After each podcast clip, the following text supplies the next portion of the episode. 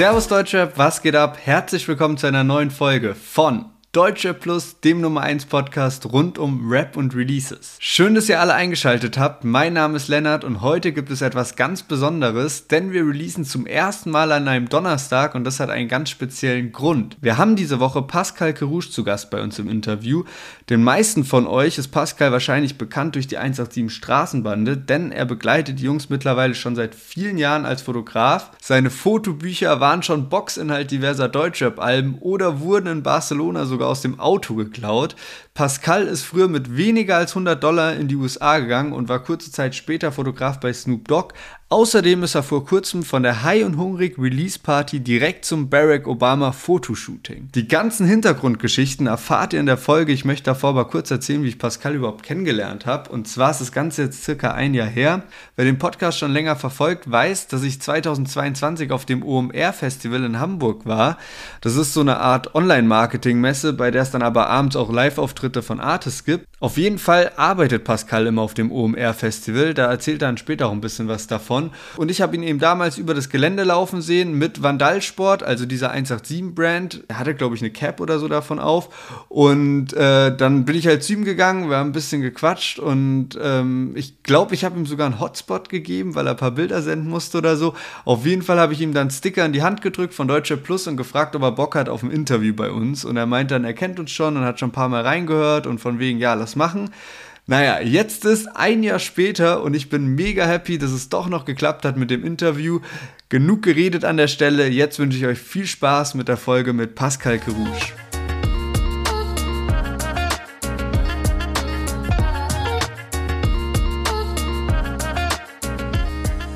Yes, zum ersten Mal haben wir heute einen Fotografen bei uns im Podcast zu Gast, aber nicht irgendein Fotografen, sondern Pascal Kerouche. Die meisten deutschen Fans bist du wahrscheinlich durch deine Zusammenarbeit mit den 187-Jungs bekannt, aber du machst nebenbei auch noch ganz viele andere coole Projekte. Herzlich willkommen bei Deutscher Plus, Pascal. Alles gut bei dir? Hallihallo. Ja, alles, alles entspannt bei mir. Okay.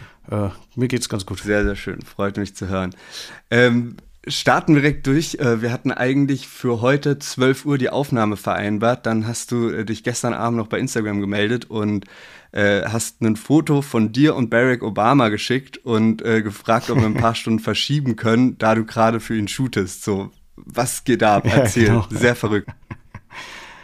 Ähm, Obama war auf Europatour. Gestern war tatsächlich letzte, das letzte Date und der war auf Europatour in Zürich, Amsterdam und Berlin und hat so äh, Panel Talks gemacht und ähm, da bin ich als äh, Fotograf reingerutscht und habe das Ganze als einziger Fotograf aus, gab keinen anderen, mhm. habe ich das Ganze begleitet und habe einmal diesen Panel Talk geshootet und aber auch ihn mit so Gästen geshootet und äh, ihn auch noch einzeln geshootet. Also krass. Ja. So verrückt. Von Gangster-Rappern zum äh, zu Obama. Krass. Ähm, wie kam da der Kontakt zustande? Also wie bist du an den Job gekommen? Ich habe irgendwann einen Anruf bekommen und war so, ja, kannst du kurz sprechen? Und dann war es so, wie jetzt gerade nicht. Ich sitze im Zug, ich rufe mich, ruf später zurück und dann äh, ich mit so einer netten Dame, Michelle heißt sie, gesprochen, mhm. aber nicht Obama, sondern äh, äh, genau eine andere Michelle. Und ähm, die meinte dann, dann rief sie zurück und meinte so, ja, ich bin gerade in einer Bar ähm, und ich kann nicht offen darüber reden, weil immer, wenn ich den Namen sage, werden alle hellhörig. Und war ich so, okay, hä? Und da meinte sie so, ja, aber kennst du ähm, Nader von Streetlife? Und da meinte ich so, ja, der auch bei Luciano Management ist. Und meinte so, ja gut, da weißt du ja, wen er gerade betreut. Und ich so, ja, Obama. Und dann meinte sie nur, genau darum geht's. Und dann äh, haben wir am nächsten Tag gesprochen und dann, oder noch am gleichen Abend und dann äh, ging das so ein bisschen hin und her, weil alles irgendwie gecheckt werden musste mit Secret Service und so. Und dann, äh, ja, ging's los. Verrückt, ja, witzig, weil wir darüber auch neulich im Podcast gesprochen haben und das auch so mit als Thema reingenommen haben, dass eben ein Manager von Luciano eben diese Obama-Tour organisiert äh, lustig, dass du ihn jetzt einfach geshootet hast. Habt ihr direkt irgendwie schon vereinbart, wann ihr euch, wann du das nächste Mal für ihn shootest, wann die nächste Tour ansteht? Noch nicht, aber sehr, sehr, also so stressig, wie alle es am Anfang gemacht haben. Also ich musste wirklich mehrere Tage immer wieder telefonieren mit denen und denen und denen. Dann kommt Secret Service, dann kommt Polizei, dann kommt dies, dann kommt das. Also es wurde auf höchstem Level. Und dann kommt Obama rein und ist einfach ein witziger ja. Dude und ist wirklich so. Also das war, der war super entspannt und das war äh, eigentlich Ja, sehr, sehr locker alles und ja, am Ende begrüßte der einen auch so mit What's up, Bro? Nice to see you again. Also war schon sehr witzig. Schon sehr verrückt. Wild. Also du bist wirklich sehr viel unterwegs, auch als wir so den Termin äh, vereinbart haben fürs Interview, ähm, hast du so in der Sprachmemo gesagt, ah ja, da bin ich in Berlin, da, hier und da. Wie häufig im Jahr bist du eigentlich wirklich zu Hause? So geschätzt. Aktuell ein bisschen mehr. Früher war es wirklich so ein Viertel des Jahres war ich zu Hause, ein Dreivierteljahr war ich weg. Aktuell ist es, würde ich sagen, so 50-50. Okay, krass. Ja, also halbes Jahr unterwegs, halbes okay. Jahr zu Hause. Letzte Woche in deiner Hut ähm, am Freitag war ja auch Release-Party für äh, High und Hungrig 3. Ähm, was ging da so? Ja. War geil? Äh, war geil. Wir haben ähm, ähm, diese, diese Release-Party geschmissen in so einem Club in Hamburg, in so einem kleinen Club, aber nur passen 300 Leute rein. Also da war da war gar nicht so viel Platz, aber ähm, wir wollten einfach nur unter uns feiern und wollten den Leuten aber auch die Möglichkeit geben, mitzufeiern. Und ähm, hat Spaß gemacht, war lustig. Äh, für mich war es mehr Stress, weil ich auch nächsten Morgen dann halt um 7 Uhr morgens losfahren musste, um Obama zu fotografieren. Das ist, so, das ist doch so krass. Von der Release-Party zu High und Hungrig darüber. Ja, war ein witziger Abend. Aber es ist dann doch immer so mit mehr Stress verbunden als mit allem anderen, weil wenn man gerade ich war viel in dieser Organisation mit, mit drinne und so und dann ja, war es schon sehr, sehr viel Aufwand alles. Und alle kommen halt natürlich zu mir dann, ne? Ey, kannst du noch mal das, kannst du noch mal dies, kannst du noch mal den reinholen, kannst du noch mal das machen? Ist so, Jungs, lasst mich doch auch einmal kurz feiern. Aber war gut, war gut, hat Spaß okay, gemacht. Nice. Ich habe auch gehört, Handys und so wurden abgeklebt. Ja, weil sonst, guck mal, wenn du immer, auch wenn die Jungs so Clubshows haben, dann kommst du da an und dann siehst du nur so eine Handywand ja, ja. mit so, alle mit Lichtern und so und dann ist so, okay, dann kann keiner von uns das irgendwie richtig genießen irgendwie und feiern und das ist so, auch immer bei Clubshows ist eher so, ey, also gerade Bones ist so ein Typ, der sagt so, ey, die Leute sollen nicht dastehen und mich alle anglotzen, die sollen feiern ja, und tanzen. Und Bones ist dann so der Typ, der geht dann auch auf die Tanzfläche und tanzt mit den Leuten und, und macht, aber wenn so alle Leute dastehen mit so Handy und dich die ganze Zeit filmen, dann bockt's halt null und dann kannst du halt nicht mit den Leuten zusammen feiern. Und darum haben wir gesagt, okay, weißt du was, wir kleben alle Handys ab und äh, Dings und, und alle sollen einfach den Moment genießen. Ich habe tatsächlich auch so ein bisschen gefilmt. Das Video muss ich jetzt noch fertig machen, alles und dann, dann gibt es da so ein paar Impressionen. Ja, okay. Nee, finde ich aber äh, cool so irgendwie, weil, ja, ich glaube, wenn man so den Anspruch hat, irgendwie, so, ja, ich will einen Moment cool einfangen mit dem Handy, dann am Ende ist halt jeder Moment dann auch nice und dann hängst du halt wirklich da, ja. filmst die ganze Zeit und sowas, deswegen. Und wie oft guckst du dir dieses Handyvideo wirklich an? Ja. Wie oft guckst du dann so, ey, guck mal hier. So sitzt du irgendwann nochmal zu Hause in zwei Wochen und guckst, ah, guck mal, da habe ich Bones gefilmt, wie er da in der Ecke sitzt und nichts machen kann, weil 200 Handys auf ihn gerichtet sind. Halt Vor allem, so. also am Ende schaust du dir vielleicht ein Video an, aber du guckst jetzt niemals diese ganzen, genau. weiß ich nicht, wie viele Minuten da Leute mitfilmen. Das schau niemals so. Genau, ist einfach so. Aber deswegen ja. stelle ich mir dann cool vor von der Atmosphäre, wenn da äh, wirklich äh, jeder nur zum Feiern dann so da war. Ey, voll. Und die Jungs wollen ja auch saufen und so, ne? Dann irgendwie bist du besoffen, dann irgendwas verschützten Drink oder so und auf schon einmal ist viral, bla, dies, das, oh, er hat hier dies und das gemacht. Also so ist einfach für alle, so können sie normaler Mensch sein mal wieder und einfach normal feiern, so wenn wir auch unter uns feiern gehen und einfach so unter uns die Party machen. Am Ende landest du bei Deutsche Plus als Real. Genau. du hast gerade schon gesagt, du warst auch viel in die Planung involviert. Wie sehr warst du denn allgemein in diesem Prozess High und Hungrig 3 so mit am Start? So, was waren so deine Aufgabenbereiche, abgesehen von Fotoschießen? Ich habe die Fotos gemacht, dann habe ich, äh, wir haben halt sehr viel vorproduziert aufgrund der Situation mit Jizzes. Da waren wir halt viel unterwegs, habe ich die ganzen Videoblogs gemacht, habe das alles so ein bisschen, habe äh, Fotocontent vorproduziert, dass wir genug haben, um das auch in dieser Promophase zu strecken, irgendwie alles. Und ähm, äh, genau, dann habe ich mit Bobby zusammen das Artwork gemacht. Bobby hatte diese Idee, um das dieses äh, How High Cover mäßig das nachzubauen und so. Und das haben wir dann ähm, bei Hakan in der Garage in Berlin auf so einer Kamikaze-Aktion noch geshootet mhm. und so. Ähm, und dann die einzelnen Member so verteilt, irgendwie, okay, der ist da, komm, Maxwell war gerade in Mexiko, schick mal schnell ein Bild, dass wir es noch irgendwie auf dem Cover ja. einbauen können.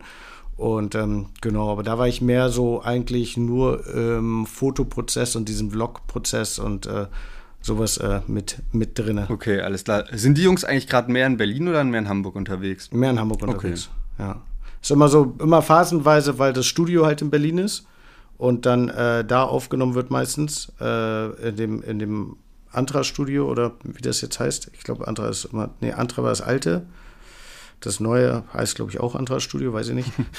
Auf jeden Fall in dem Studio haben sie aufgenommen, sind halt meiste Zeit. Aber jetzt, eigentlich ist immer so bis zum eine Woche vorm Release oder gefühlt oder bis zum Monat vorm Release wird noch aufgenommen und so. Und da war es wirklich das erste Mal, dass so okay, das Album muss jetzt abgegeben werden, weil Jesus kommt in den Knast, jetzt muss dies, es muss das.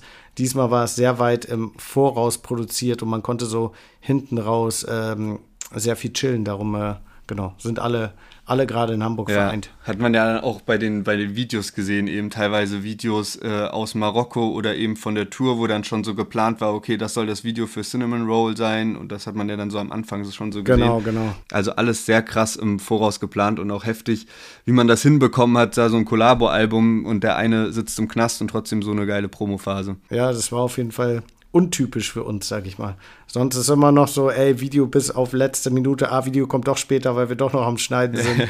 und das war alles so, okay, jetzt ist Schluss, es ist alles abgegeben, jetzt können wir einfach so droppen und chillen und äh, ja, ist auf jeden Fall sehr geil geworden. Äh, wie häufig hast du so zu Jesus Kontakt? Äh, der ruft alle paar Tage ruft er mich an tatsächlich. Okay.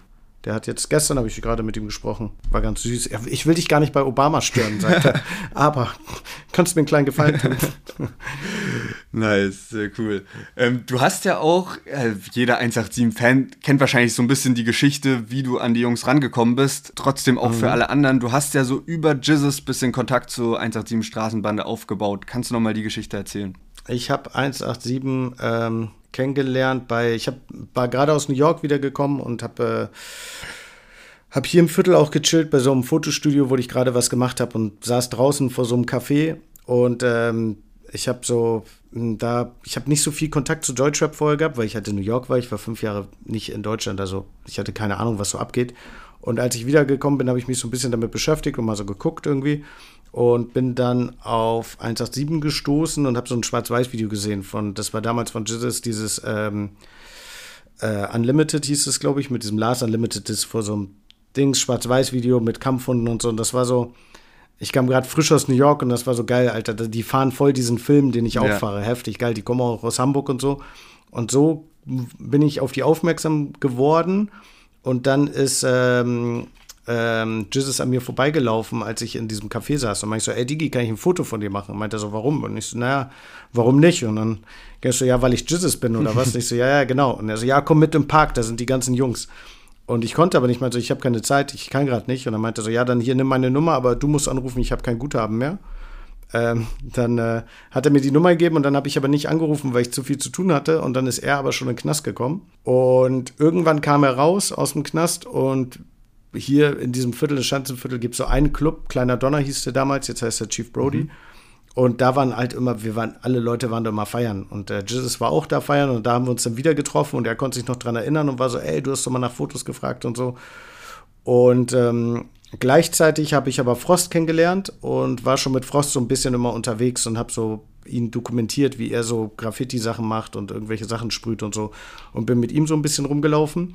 Und dann durch die Nachbarschaft, durch alle. Und dann führte so alles zusammen, dass so beide Parteien haben immer mehr von den anderen gehört. Und dann bin ich so immer wieder aufgetaucht und habe so Bilder gemacht, auch für die Backspin dann mal, für 187 und so bei diesem, bei äh, verschiedenen Ereignissen. Ja. Und da meinte Bones irgendwann zu mir, ey, hast du nicht Bock, komplett mitzukommen? So. Ja. Und dann, äh, ja, war ich Meinte ich so, ja, warum okay, nicht? krass. Und dann war ich dabei. Wann war das, als Bones dich gefragt ja. hat, ob du so Bock hast, komplett mitzukommen? Weil jetzt so diese Anfangszeit, was du gerade beschrieben hast, das war ja wirklich noch so die Zeit, wo 187 auch noch Underground war. Genau.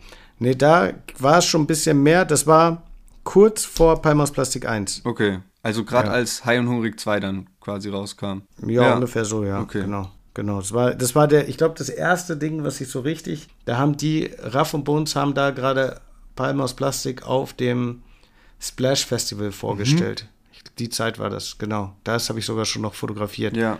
Wo Bones die ersten Palmos Plastik 1 Mixtapes oder EPs oder was auch immer, Dings, diese Preview-Snippets oder so verteilt hat auf dem Festival auf jeden Fall. Da habe ich Fotos gemacht auf jeden Fall. Und dann Jesus Geburtstag auch davor mit UFO noch in Berlin in irgendeinem Club. Ich weiß gerade nicht, wie der Ch Prince Charles hieß der Club mhm. damals. Ich weiß gar nicht, ob es den noch gibt. So um die Zeit herum alles. Okay, also ja, gerade auch so die, die Anfangszeit, wo es so richtig losging und spannend wurde. Ja, genau. Na, es muss auch verrückt, glaube ich, sein, dann so nah dran zu sein und dann diese ja, es war krass. ewig lang erscheinende Hypewelle mitzu, mitzunehmen so und alles so hautnah mitzuerleben. Voll.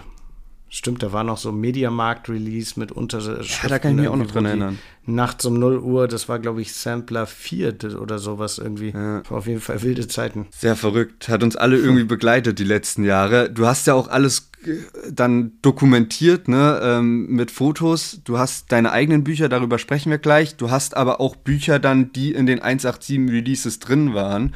Irgendwie bei Palm aus Plastik 2 war ein Buch von dir drin. In der mhm.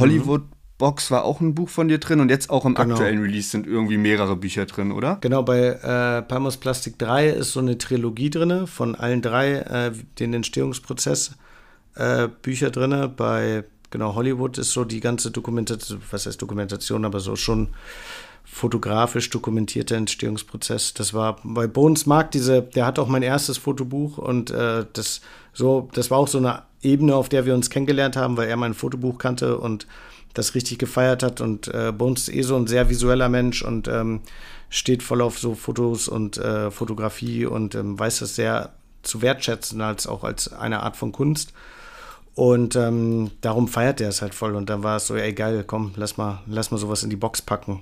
Und ist ja auch schön für die Fans, dann das nochmal aus einem anderen Winkel zu sehen und nochmal so ähm, weil ich halt so nah dran bin, kriege ich halt noch Szenen mit, die man sonst nicht sieht. Ja. Und das dann so den Fans zu zeigen, ist schon äh, auch für die Fans natürlich eine schöne Sache. Safe, das wollte ich auch gerade sagen. Ich glaube, für jeden Fan ist das mega geil zu sehen, weil man sonst eben alles aus der Instagram-Story-Perspektive ja. von Bones oder Raff oder so miterlebt. Und ähm, es ja jetzt auch nicht so mega viele Interviews von den beiden gibt. Und ich glaube, da ist es einfach so ein spannender ja, Einblick ähm, den du da lieferst. Wie kann man sich das dann vorstellen? Also ich meine, ihr seid ja alle äh, Bros und so, aber ist es dann so, du kriegst eine Fixsumme für so ein Buch oder kriegst du dann so eine Umsatzbeteiligung an der Box oder wie, wie verhält sich das dann so? Nö, es gibt dann einfach eine Summe für ein Buch, das wird vorher abgemacht und dann wird es bezahlt und dann fertig okay. ist. Dann lass uns mal über dein neues Buch sprechen, A Friendly Reminder. Das kommt jetzt demnächst raus. Du hast auch davor schon zwei Bücher released, die dann immer eben auch gewisse Zeitspannen äh, umfassen.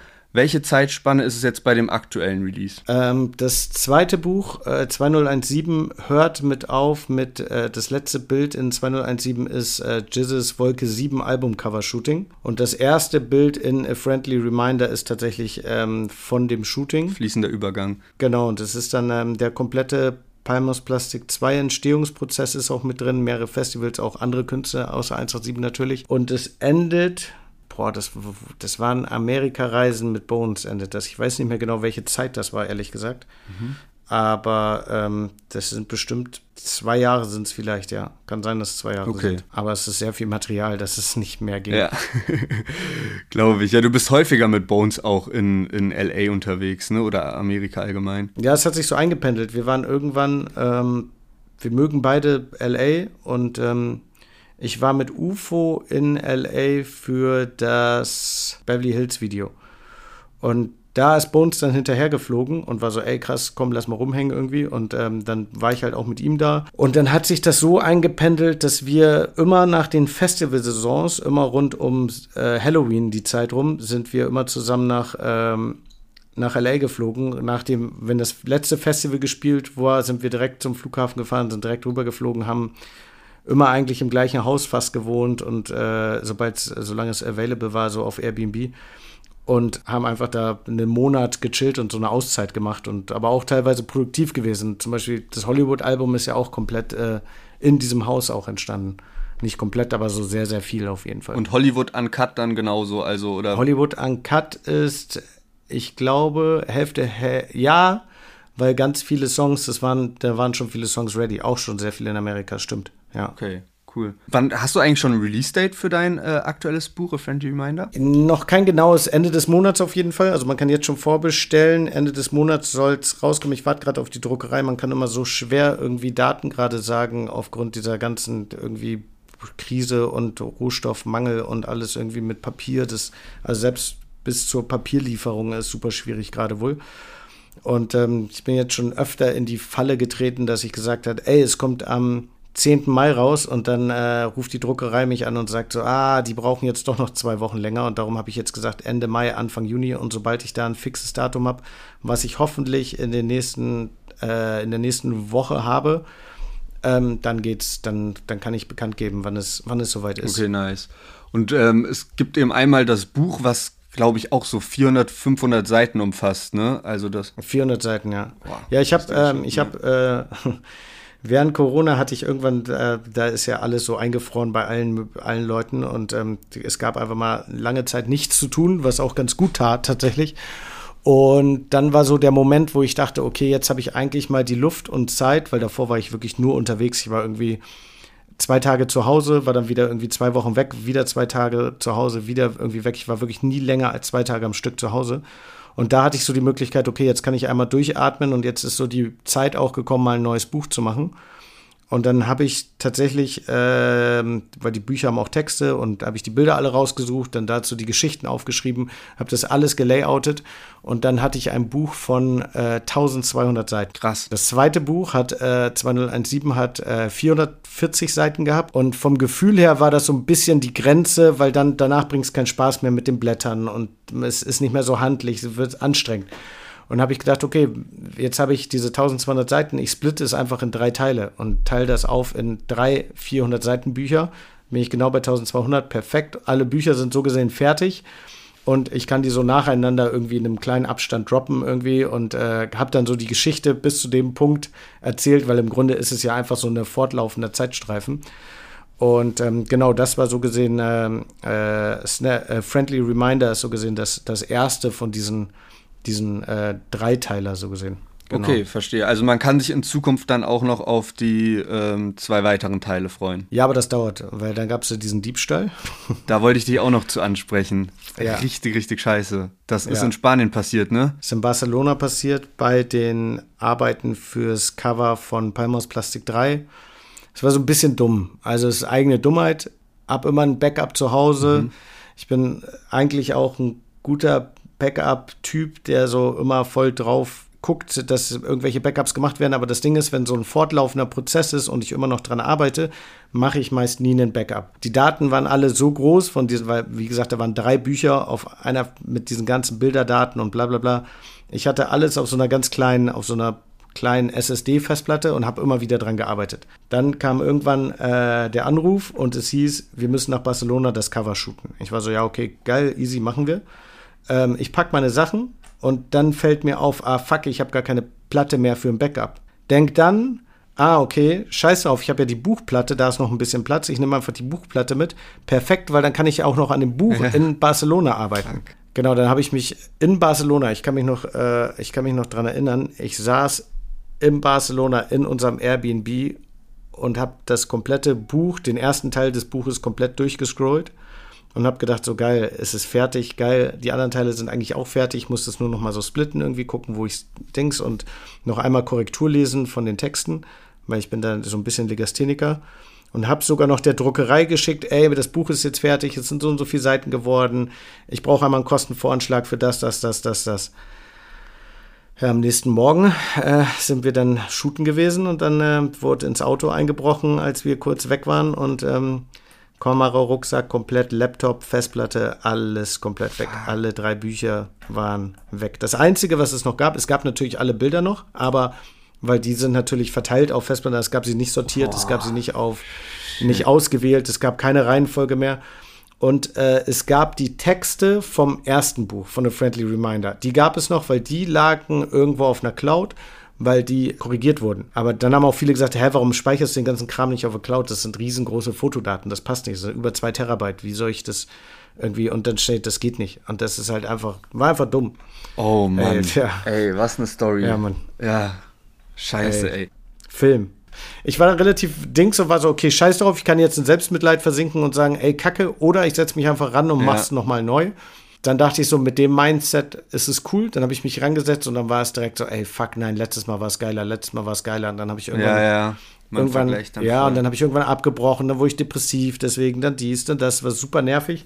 Und dann hat tatsächlich ein Kumpel von mir, hat mit den gewissen Anstoß gegeben und meinte, er hat mir so auf WhatsApp kriege ich irgendwann eine Nachricht, meinte so, guck mal, was ich gerade gefunden habe. Und ich habe irgendwann das Buch abgefilmt ah. und habe durchs Buch gescrollt und habe ihm das gezeigt. Aber nicht ja. alles, nur so ein Drittel vielleicht, ein Viertel.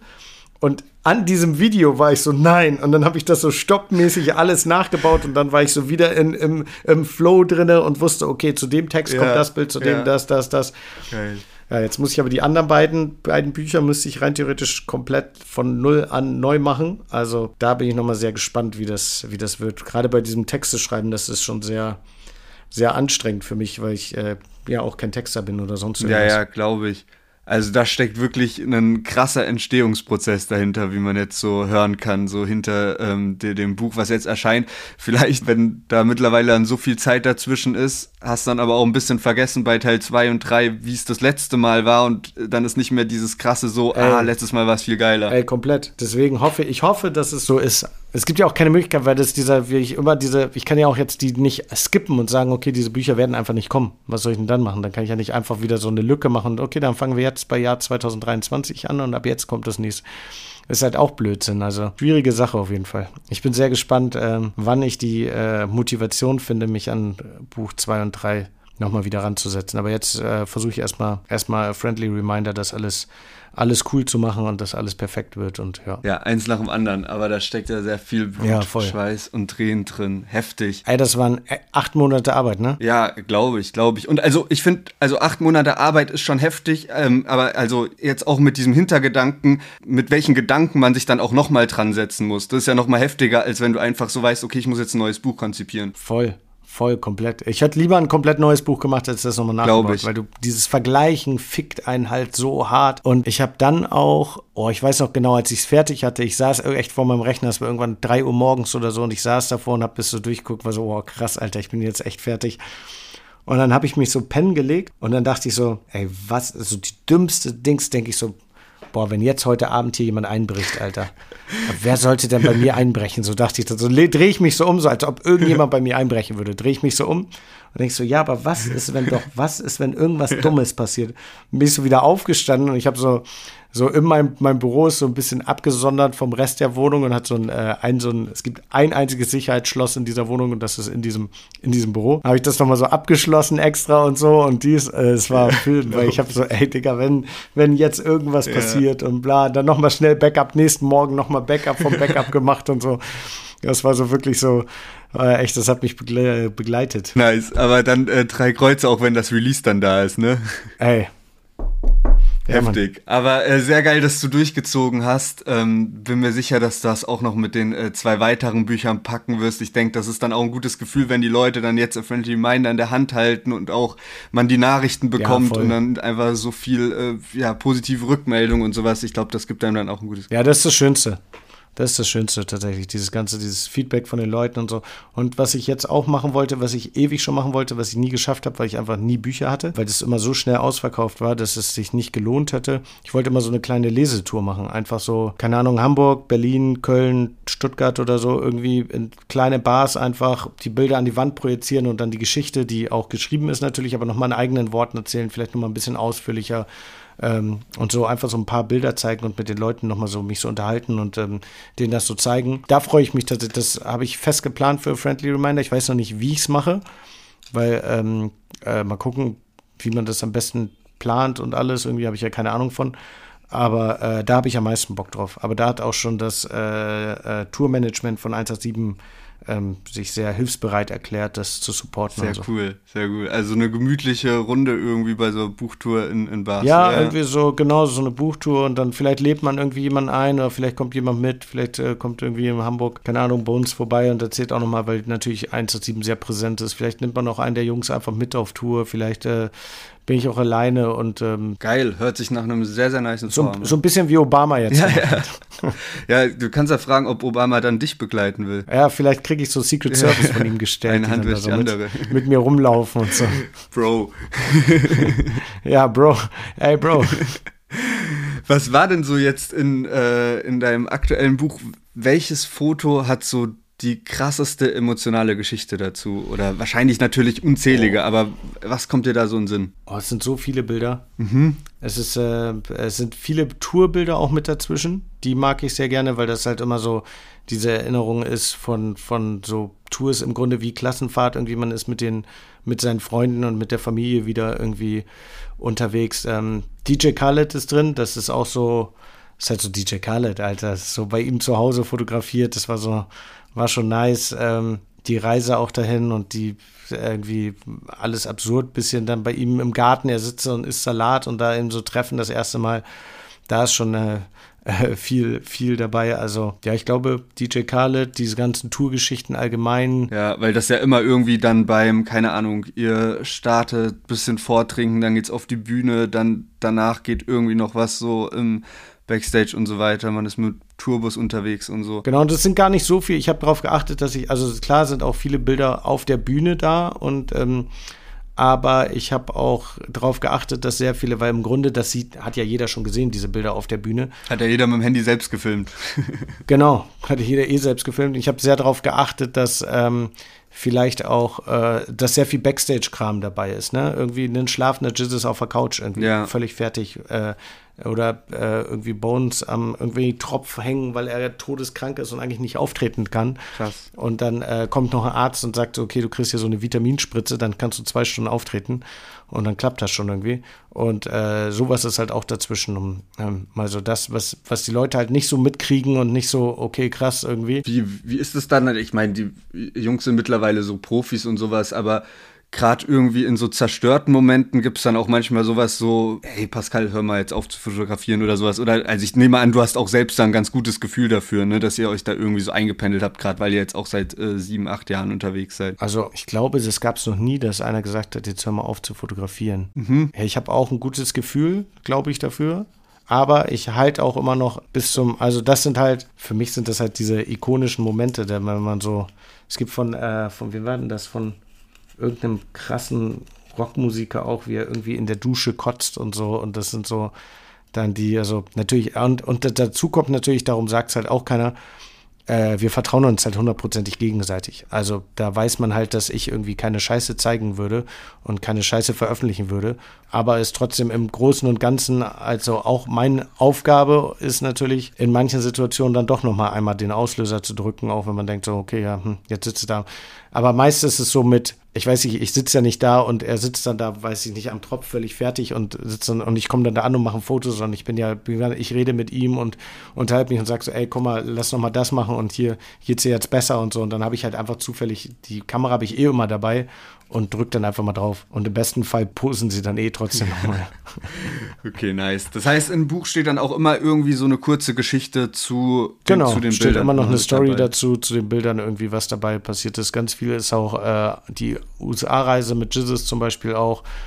Ähm, genau, und das sind halt so, wie sind wir dazu gekommen, wie sind wir da in diese Hood gekommen, was, was sind das für Leute irgendwie und genau, das ist immer so, immer kleine, kleine Anekdoten, Geschichten irgendwie, dazu, ähm, die man so vielleicht nicht sieht, wenn man es auf das, auf das Bild so guckt. Du hast vorhin auch schon äh, dein erstes Buch Snapshot Stories erwähnt. Ähm, mhm, genau. Da hatte ich gelesen, dass du da ein bisschen Struggle mit PayPal hattest. Du hast da hm. eben auch äh, Geld eingesammelt, weil du natürlich irgendwie nicht, weiß ich nicht, wie viel Auflagen drucken kannst und am Ende bleibst du auf den Auflagen sitzen. Das heißt, du hast Geld, bei, äh, Geld über PayPal eingesammelt, das wurde dann eingefroren von PayPal. Ja, Richtig, 85.000 Euro. Alter. Und ich mache es halt immer so, ich mache es halt, ich habe halt kein Lager, ich mache alles alleine, komplett. Also ich habe mittlerweile so einen kleinen äh, Versandhandel, der aber auch in Hamburg in Norderstedt sitzt.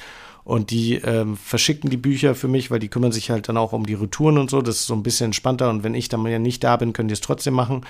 Aber grundsätzlich geht jede Bestellung durch meine Hände, also wirklich jede Bestellung.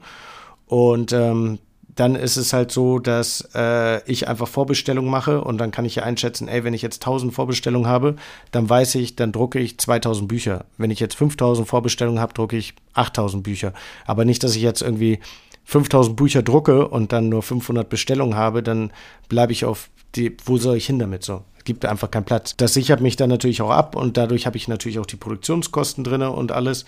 Und das war halt die Kohle. Und dann hat PayPal gesagt, äh, nee, das geht nicht. Wieso hast du denn in so kurzer Zeit so viel Geld verdient? Und dann habe ich da versucht, irgendwie, es war auch in der Corona-Zeit tatsächlich, es war bei der dritten Auflage von Snapshot Stories. Und dann habe ich da versucht, irgendjemand anzurufen und dann war es irgendwie, ja, nee, während Corona arbeitet dieses Business-Team von PayPal aber nicht, so ganz absurd. Dann habe ich mit diesen normalen Leuten da gesprochen, die meinen so, nee, dafür ist das Business-Team zuständig. Ja, die arbeiten aber jo. nicht. Dann ging das so hin und her, bis ich dann so eine Mitarbeiterin meinte, also ja, aber es kann doch gar nicht sein, dass sie so viel Geld in zwei Monaten gemacht haben. Ich so, doch, das ist ja auch nicht alles mein Geld, das sind ja Produktionskosten, ein kleiner Teil ist davon. Es ist ja alles Geld, was ich bezahle.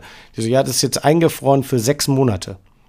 Und das war aber so Ende des Jahres. Das heißt, ich habe das Geld ja aber trotzdem verdient. Das heißt, in drei Monaten muss ich auf, dieses, auf diese 80.000 Euro 40.000 Euro Steuern zahlen, gefühlt. Ja. So. Und das Geld, aber ich habe das Geld gar nicht. So, weil das irgendwo eingefroren liegt. Das erzähl mal dem Finanzamt so. Digga, das geht nicht. Und dann war es so, und, und äh, erzähl mal allen anderen das auch so, ey, guck mal hier, also bei, ich bin in der glücklichen Situation, dass wenn Worst-Case-Szenario gewesen wäre und die gesagt haben, ey, du, wir frieren das sechs Monate ein, du kommst auf gar keinen Fall daran, hätte ich das trotzdem noch alles stemmen können mit Rücklagen hier, dies, das, Freunde, irgendwas. Aber ähm, ich habe mich damit ein bisschen mit dem Thema beschäftigt und es ist tatsächlich, es gab auch zur gleichen Zeit irgendwie so einen Weinhandel, der äh, auch über Corona schließen musste, so ein alteingesessener und hat der Sohn das irgendwie umgestellt auf PayPal und hat so einen Online-Weinhandel draus gemacht. Und bei denen ist das auch passiert und die waren richtig am Arsch, weil die konnten keine neuen Weine bestellen, die konnten nicht dies machen, die konnten, kamen nicht an das Geld. Und dazu kommt, es gibt, auf, es gibt keinen Ansprechpartner. Der Ansprechpartner von PayPal ist irgendwo in Luxemburg, gibt es eine Adresse, aber es gibt keine richtige Telefonnummer, nichts. Okay. Und dann äh, ist es am Ende, ist es über einen Anwalt gelaufen und dann ging es auch relativ schnell, muss man sagen. Dann kam auch eine Entschuldigung von PayPal tatsächlich. Aber mit im gleichen, in der gleichen E-Mail oder im gleichen Brief der Entschuldigung stand aber drin, ey, wir können nicht dafür garantieren, dass es nicht nochmal passiert. Jo. Und dann ist halt so, okay, nice. Aber dann war kurz die Überlegung, okay, wie macht man es jetzt? Es gibt keine andere Möglichkeit. Haben so Leute gesagt, ja, mach's doch über Bitcoin. Aber so, als ob jetzt irgendein Junge, der irgendwie 16 ist und mein Buch oder 14 ist und mein Buch haben will, als ob der sich irgendwie jetzt ein Bitcoin holt. Und also es ist auch blöd, es macht nur komplizierter. Dann gibt es noch Klarna. Bei Klarna ist die gleiche Sache. Das steht sogar in den AGBs von Klarna. Und jetzt ist so, ey, ich bleib weiter auf PayPal, ich ziehe es einfach durch und wenn es jetzt nochmal passiert, hat man wenigstens direkt den Ansprechpartner vom letzten Mal und kann sich auf diesen Fall berufen und sagen, ey Jungs, es ist schon wieder passiert, hier guckt mal, mach mal bitte, sei mal nicht so. Mach mal frei. Schieb mal kein Auge. Ja, mach ja. mal frei, Digga. Gib mal meine Kohle. Oh, ich muss dir noch Rechnung wild. bezahlen. Ja, es war krass. Vor allen Dingen, ich musste den so alles offenlegen und ich habe den so, ey, guck mal, das ist eine Vorbestellung, das ist das Buch, das ist das Produkt, das sind die Angebote von der Druckerei. Es gibt es wirklich, es gibt dies, es gibt das. Ich weiß nicht, ob die so Käuferschutzmäßig, dass ich jetzt nicht das Geld nehme und die Leute verarsche, aber dann selbst dann sechs Monate das Geld einfrieren. Ja. Ja, das kannst du nicht bringen. Ja, das hört sich jetzt auch so im Nachhinein, wenn man weiß, okay, Happy End, hört sich das noch ganz locker an, aber erstmal in der Situation, wenn du weißt, Alter, 80.000, was soll das? Ich habe jetzt gerade äh, zufällig äh, den Anwalt ähm, getroffen, aus Zufall, der ist mit dem Fahrrad an mir vorbeigefahren mit seinem Kind und wir haben kurz geschnackt. Dann sagt er zu, zu mir so, ey, seit diesem Paypal-Fall von dir, weil mich haben dann auch voll viele darauf angesprochen und ich habe ihn dann halt immer weiter empfohlen, meinte so, ey, weil voll viele waren so, ey, wie hast du das gemacht? Und ich so, ja, über einen Anwalt und hier ist der Kontakt irgendwie. Er meinte, er hat über 20 Fälle seitdem nur mit PayPal gehabt. Ach Gott, komplett neuer ja, Businesszweig, ja. So, ja, komplett. Jetzt PayPal anwalt Ja, Diggi, wo sind, wo sind meine 20 Prozent dann? 20 Fälle, 20 Prozent. Oh. Ey, das wäre schon witzig. Hier auf Instagram in der Bio der PayPal-Anwalt. PayPal-Anwalt. Ja. Mach doch, mach doch mal ein Doku über den oder so. Spezialisiert auf, auf PayPal. Ja, verrückt, Mann. PayPal hasst diesen Trick. schon, er, er ist schon auf der schwarzen Liste bei PayPal. Ah, der schon wieder. Komm, gibt es Geld frei. Hat keinen Zweck. Oh, krass. Krass, was du da geöffnet hast. Also alle, die das hören und Probleme bei, bei PayPal haben, können sich gerne bei Tore Levermann melden. Ja. Wir können auch einen Link in die Shownotes machen, wenn du willst. Ja, genau. Finde ich super. Also seitdem ist aber auch einiges passiert. Wie ist das denn jetzt so? Merkst du jetzt mit deinem dritten Buch, dass irgendwie ein paar Türen äh, leichter zu öffnen sind insgesamt? So, du hast gesagt, du regelst das immer noch über so Vorfinanzierung. Wie allgemein, wie, wie funktioniert so der Prozess so Verlag zu finden und sowas. Ist das easy oder? Ich habe ich hab gar keinen Verlag tatsächlich. Ah, okay, also es ist wirklich hab, so äh, krass äh, Ich mache okay. mach komplett alles selber, ja. Also ich habe äh, das erste Buch, das aller, allererste Buch, Snapshot Stories, äh, bei der allerersten Auflage wollte ich, habe ich es über Crowdfunding tatsächlich finanziert. Und ähm, da war der Moment, dass ich sehr schnell in sehr kurzer Zeit, damals brauchte ich 8000 Euro. Das war so die Zahl, um irgendwie so ein paar Bücher drucken zu können und so die Mindestanzahl an Bücher. Und dann habe ich die sehr schnell zusammengekriegt und dann hat sich tatsächlich äh, ein Verlag bei mir gemeldet. Ähm, und die haben dann gesagt, äh, sag mal, schick mal uns ein paar Auszüge aus dem Buch. Habe ich denen so ein paar Auszüge geschickt und dann war es so, dann hieß es so, krass, hast du noch mehr? Und ich so, ja, das Buch ist komplett fertig, es muss nur gedruckt werden. Also darum mache ich dieses Crowdfunding, ist komplett fertig. Ich muss nur zum Drucker abgeben, sobald, und dann geht's los. Dann habe ich denen so die Sachen geschickt, das Buch geschickt und dann waren die so, okay, stopp mal das Crowdfunding, zieh mal das zurück, wir ändern das Buch ein bisschen, das schmeißen wir raus, das machen wir so und dann nennen wir das so Ghetto Stories, wollten die das damals mhm. nennen und so. Und dann war ich so, wow, wow, wow, Moment. Ey, das ist mein, das ist mein Baby, ja. so, ihr, ihr macht da gar nichts so. Und dann haben die auch so ganz komisch, ja, dann kriegst du 80 Cent pro verkauftes Buch irgendwie. Und dann war so, hey, ich gebe euch ein komplett fertiges Buch. Was wollt ihr? Ja, ja. Also, ich mach's nicht wegen der Kohle, ich mach's, aber so, wen wollt ihr verarschen so mäßig? So, irgendjemand macht sich da auf jeden Fall die Taschen voll so mäßig. Bei so einem großen Verlag irgendwie und dann, wenn ihr es in die Läden. Und das war, es hat sich alles falsch angefühlt. Und darum habe ich dann mich damals entschieden und meinte so, nee, komm, ich will das niemand damit rein, weil komm, ich habe ich hab die Bilder gemacht, natürlich. Ich habe die Texte selber geschrieben. Ich habe das Layout selber gemacht. Ich habe das Papier selber ausgewählt. Also es ist von vorne bis hinten ist alles. Ich habe die Bücher bei der ersten Auflage vom ersten Buch stapelten auf so Paletten bei meinem Sohn im Kinderzimmer bis zur Decke. Habe alle Bücher selber verpackt, habe alle selber, also so komplett alles alleine und das das, ich glaube, das wissen die Leute auch zu schätzen und dass ich da so hinterher bin und das nicht so ein einfach so, ja, hier komm, Verlag macht das schon. Dann gab es tatsächlich nochmal später ein Verlagangebot für Snapshot Stories, wo es auch um meine Veröffentlichungen in Amerika ging, was schon geil gewesen wäre. Und da gab es auch schon, das ging so weit, bis so die Verträge kamen und dann habe ich diese Verträge durchgelesen und das war auch, irgendwas hat mich da gestört und dann, ich bin so ein Mensch, wenn es auch nur so eine Kleinigkeit ist, die mich stört, dann sage ich so, ey, komm, ich bin raus, so, ich will mir gar nicht diesen Stand. Und das mit den Büchern bis heute, also meine Steuerberaterin sagt, eigentlich könnte ich selber ein Verlag sein, ich könnte mir den einfach anmelden, weil ich habe ja jetzt Bücher veröffentlicht, bin theoretisch, müsste ich das nur anmelden und dann bin ich ein eigener Verlag. Ähm, würde mir in dem Sinne nur helfen, aber in so Bestsellerlisten zu kommen weiß bin ich jetzt, könnte natürlich helfen, aber wozu? Und ich auch glaube auch, dass in der heutigen Zeit niemand mehr so bei Thalia im Buchladen geht und sagt oh krass, interessantes Buch, diese Summe. Die Menge der Leute ist so klein, dass ich dann gedacht habe, ey komm, scheiß drauf, ich mache das immer durchgehend alleine. Also von daher, das ist alles komplett alleine gemacht. Ich finde das aber auch ein äh, voll schlüssiges Konzept, auch wie du das jetzt so nochmal erzählt hast, was du da alles alleine machst, plus dann auch solche nahbaren Sachen, die du planst, wie so eine Buchtour in Bars und sowas und ich finde, das passt auch alles mega und äh, auch ich, Voll. was ich auch, glaube ich, echt cool finde, ist, dass du zu den Bildern einfach so, du hast gesagt, du bist kein Texter und sowas, aber du schreibst einfach deine Notizen drunter und ich bin auch voll der Fan davon, zum Beispiel jetzt bei einem Bones MC oder einem Raf Kamura, wenn die mal einfach so eine Story haben, wo nur so Text reingeballert ist, aber wo man so mitlesen kann, ah, und dann saßen wir dort auf der Treppe und da war Release und da ging das und das. Ich glaube, die machen das immer so Ende des Jahres oder sowas. Ja, und genau. Ich finde, das muss manchmal gar nicht so, ah, perfekt alles und so, sondern wenn das so eine Sprache ist, wie du dir so vorstellen kannst, das sagt jetzt wirklich gerade einer und erzählt dir das so, dann ist das ja nochmal wieder so ein Faktor, okay, voll Narbe einfach. Man kann direkt checken, wie du gerade so wiedergibst, welche Szene du da fotografiert hast. Ja, voll. Also ich meine, auch grammatikalisch ist das Buch jetzt, da sind bestimmt auch, wenn man es so liest, dann ist es wirklich so, wie ich schreibe halt, wie ich rede tatsächlich. Und so liest es sich auch aus. Also das Einzige, es wurde halt korrigiert, weil wie gesagt, Rechtschreibung und so, ne? Ähm, es wurde halt korrigiert, aber selbst da wurde sehr darauf geachtet, dass es nicht die Sprache verändert in der Korrektur, sondern genau meine Sprache bleibt. Und ich dann auch nochmal gelesen habe und war so, okay, genau, das muss nochmal wieder irgendwie anders gemacht werden das, und das zu krass geändert. Und das, also da bin ich sehr, sehr, sehr, sehr hinterher. Und das, ähm, ja, ist mir aber auch wichtig, so dass ich, also wenn ich, weil ich möchte gerne, dass wenn ich diese, ich bin so perfektionistisch an, veranlagt, was so die Sachen angeht. Und das ist so wirklich, da will ich wirklich sagen, dass ich das in der Hand habe und dann will ich nicht sagen so, oh ja, aber so und wie ist das Buch? Ja, ist cool, aber ja, das und das hätte ich mal so, nein, ich will so das in die Hand haben und sie sagen, und wie findest du das Buch? Ey, ich stehe so 100.000 Prozent dahinter. Ja. Es gibt keine einzige Sache, wo ich sage so, oh, das war aber jetzt scheiße. Ja, sehr cool. Ähm, lass uns mal einen Jump machen, äh, dahin, wo vielleicht so alles begann mit dem Fotografieren und so. Und hm. zwar, du bist irgendwann in die USA gegangen und hattest einfach nur 70 Dollar mit dabei. Ja. Nach New York bin Krass. ich gegangen. Direkt nach der Schule. Wie alt warst ich du da? Abitur gemacht. Wie alt ist man dann? Äh, äh ich war, glaube ich, äh, einmal sitzen geblieben. 21.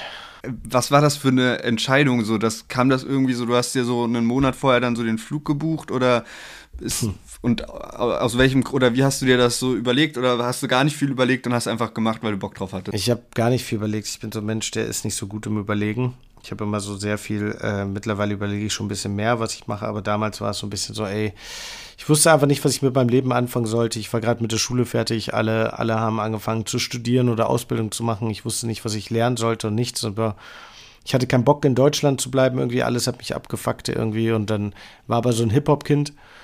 Und dann dachte ich, ey, komm, ich habe irgendwie, ich hatte sehr viele Familien in Australien. Ich habe kurz überlegt, nach Australien zu gehen. Dann dachte ich so, aber gut, was mache ich in Australien?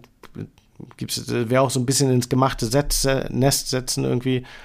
Ich, äh, ich gehe nach, äh, ich gehe einfach nach Amerika. Und dann wollte ich eigentlich nach LA, weil ich eher so West Coast Musik-Fan bin. Und ähm, dann war aber so, okay, in LA brauchst du ein Auto, in LA ist der Flug teurer, in LA muss das, dies, das. Und dann war es so, habe ich alles einfach nicht, ich habe kein, kein Geld, gar nicht so. In New York ist Flug billiger, du hast eine Bahn, damit kommst du an jede Ecke irgendwie scheiß drauf, dann gehe ich nach New York. Und dann ja, bin ich nach New York gegangen mit 80 Dollar in der Tasche. Krass. Wie war damals der Plan, so wie lang das? Dachtest du so, du gehst da für ein Jahr hin oder? Ja, ich dachte so, ich gehe mal, ich habe halt ein Visum gehabt für drei Monate. Also der erste, der erste Plan war so drei Monate, aber es war schon so, okay, ich mache jetzt mal ein Jahr Auszeit und danach kann ich ja immer noch entscheiden, ob ich dann studieren gehe oder eine Ausbildung mache. So, das war, das war so der Hintergedanke von wegen so, ey, ein Jahr Pause, ein Jahr mal ein bisschen reisen, irgendwie nach Amerika gehen, bla bla bla. Und dann, dann gucken wir mal nach dem Jahr, was passiert. Und dann, ähm, ja, aber die erste Reise war so gesehen drei Monate aufgrund von Visum. Ähm, ja, und dann sind aus, ist aus ein Jahr fünf Jahre geworden und äh, krass.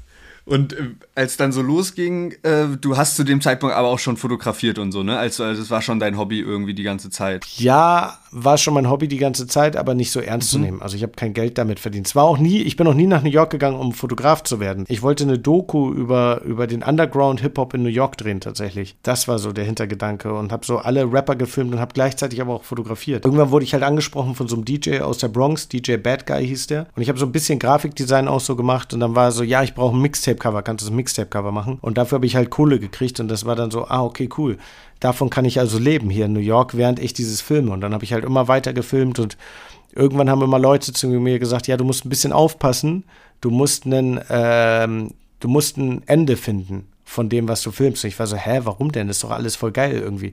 Und ich habe halt nie ein Ende gefunden. Und irgendwann, als ich dann gedacht habe, okay, ich fange jetzt mal irgendwann an zu schneiden, weil ich hatte ja gar keine Ahnung von nichts, habe ich irgendwann gemerkt, so, ah, jetzt weiß ich, was die meinen mit, ich muss ein Ende finden, weil ich habe gar kein rot, das hat alles gar nicht zusammengepasst. Ja. Das sind so Schnipsel von coolen Sachen, aber es gibt keinen roten Faden, nichts. Das ist einfach so Masse.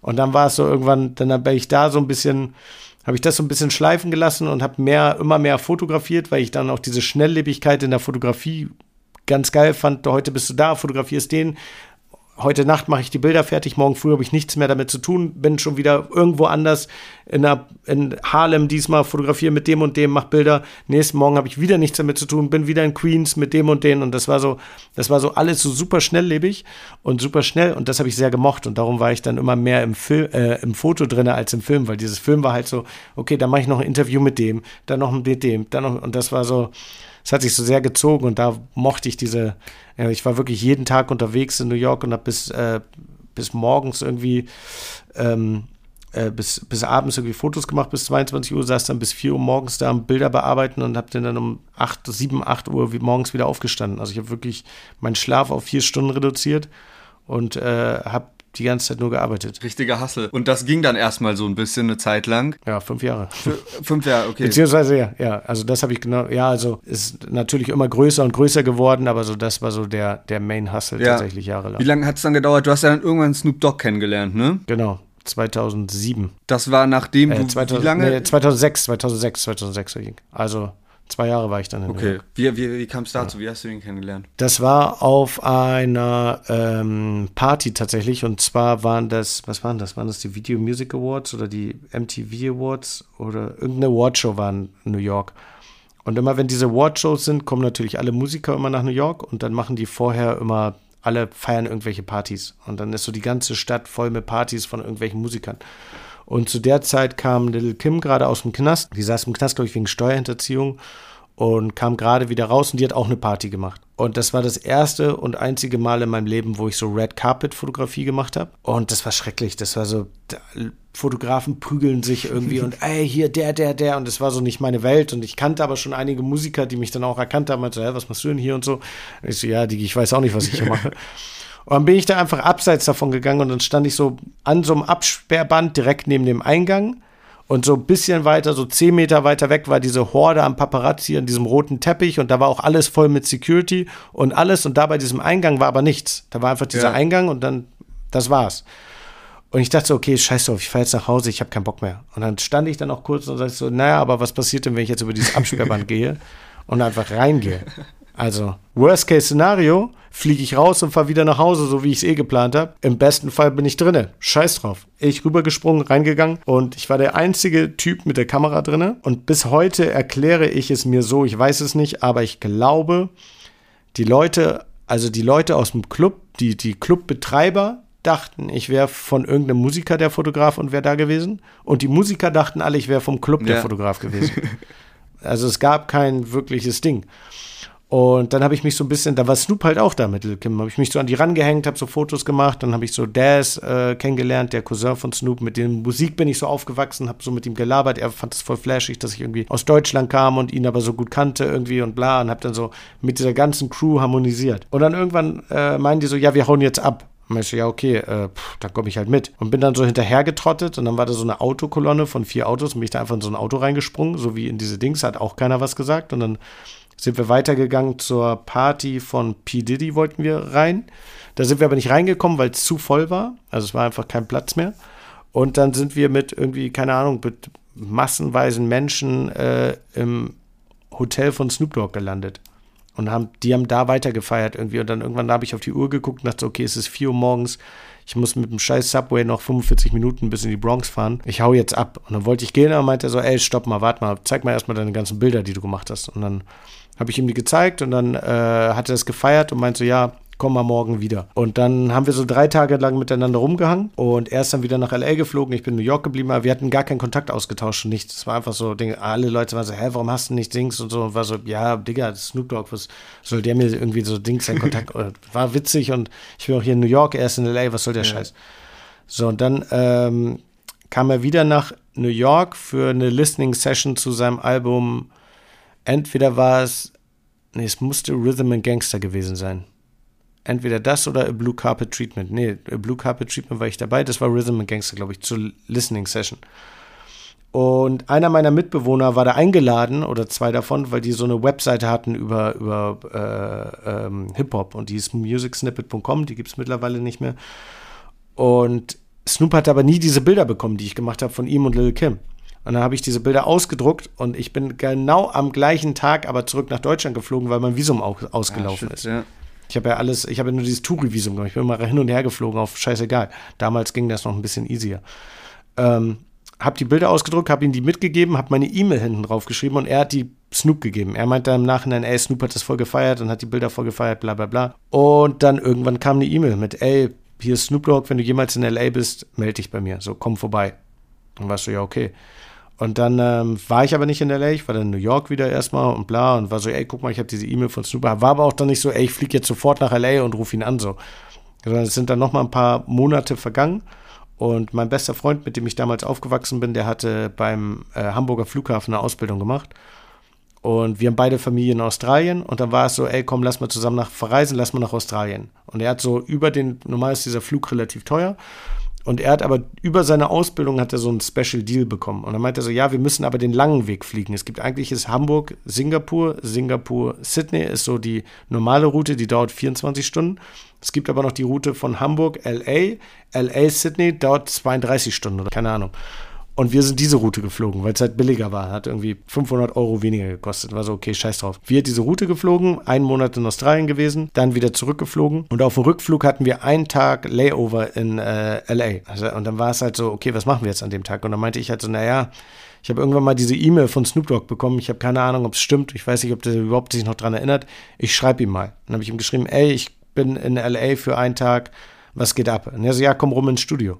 Und dann ich so, ja, okay. Und dann sind wir zu ihm ins Studio gefahren. Und dann hat er gerade an einem Mixtape gearbeitet. Und meine ich so, ey, ich kann direkt das Foto machen und Fotos hier und das Cover machen. Und dann meinte er so, ja, geil, mach mal. Und dann habe ich das gemacht. Und dann äh, kam so, ja, irgendwie morgen fliege ich ja wieder. Und meinte so, ja, oder du bleibst hier und arbeitest für mich. Und war so, ja, okay. Und dann ist äh, mein Kumpel alleine zurückgeflogen. Und ich bin in L.A. geblieben und war von da an der persönliche Fotograf von Snoop Dogg. Verrückt. Ja. Geile Geschichte. Ja, so, so kam das. Sehr nice. Richtig, richtig verrückt. Und dann warst du auch mehrere Jahre mit dem unterwegs dann ab da. Nee, nicht mehrere Jahre. Ich war dann sechs Okay. Monate mit dem sehr, sehr intensiv Ja. unterwegs, also wirklich 24 Stunden am Stück.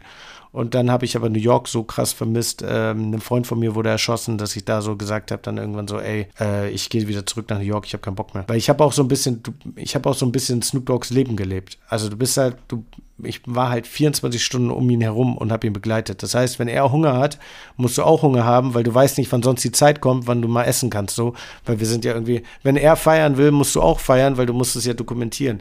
Wenn er schlafen will, pennst du lieber auch, weil wenn du weißt, so, okay, ich bin aber noch nicht müde, bleib noch fünf Stunden später wach, aber dann drei Stunden später steht er auf, dann bist du auch gefickt, so. Weil du musst immer, und dann hast du mehr sein Leben gelebt, was ein sehr gutes Leben ist. Also, es hat sehr viel Spaß gemacht. Snoop Dogg hat ein sehr schönes Leben.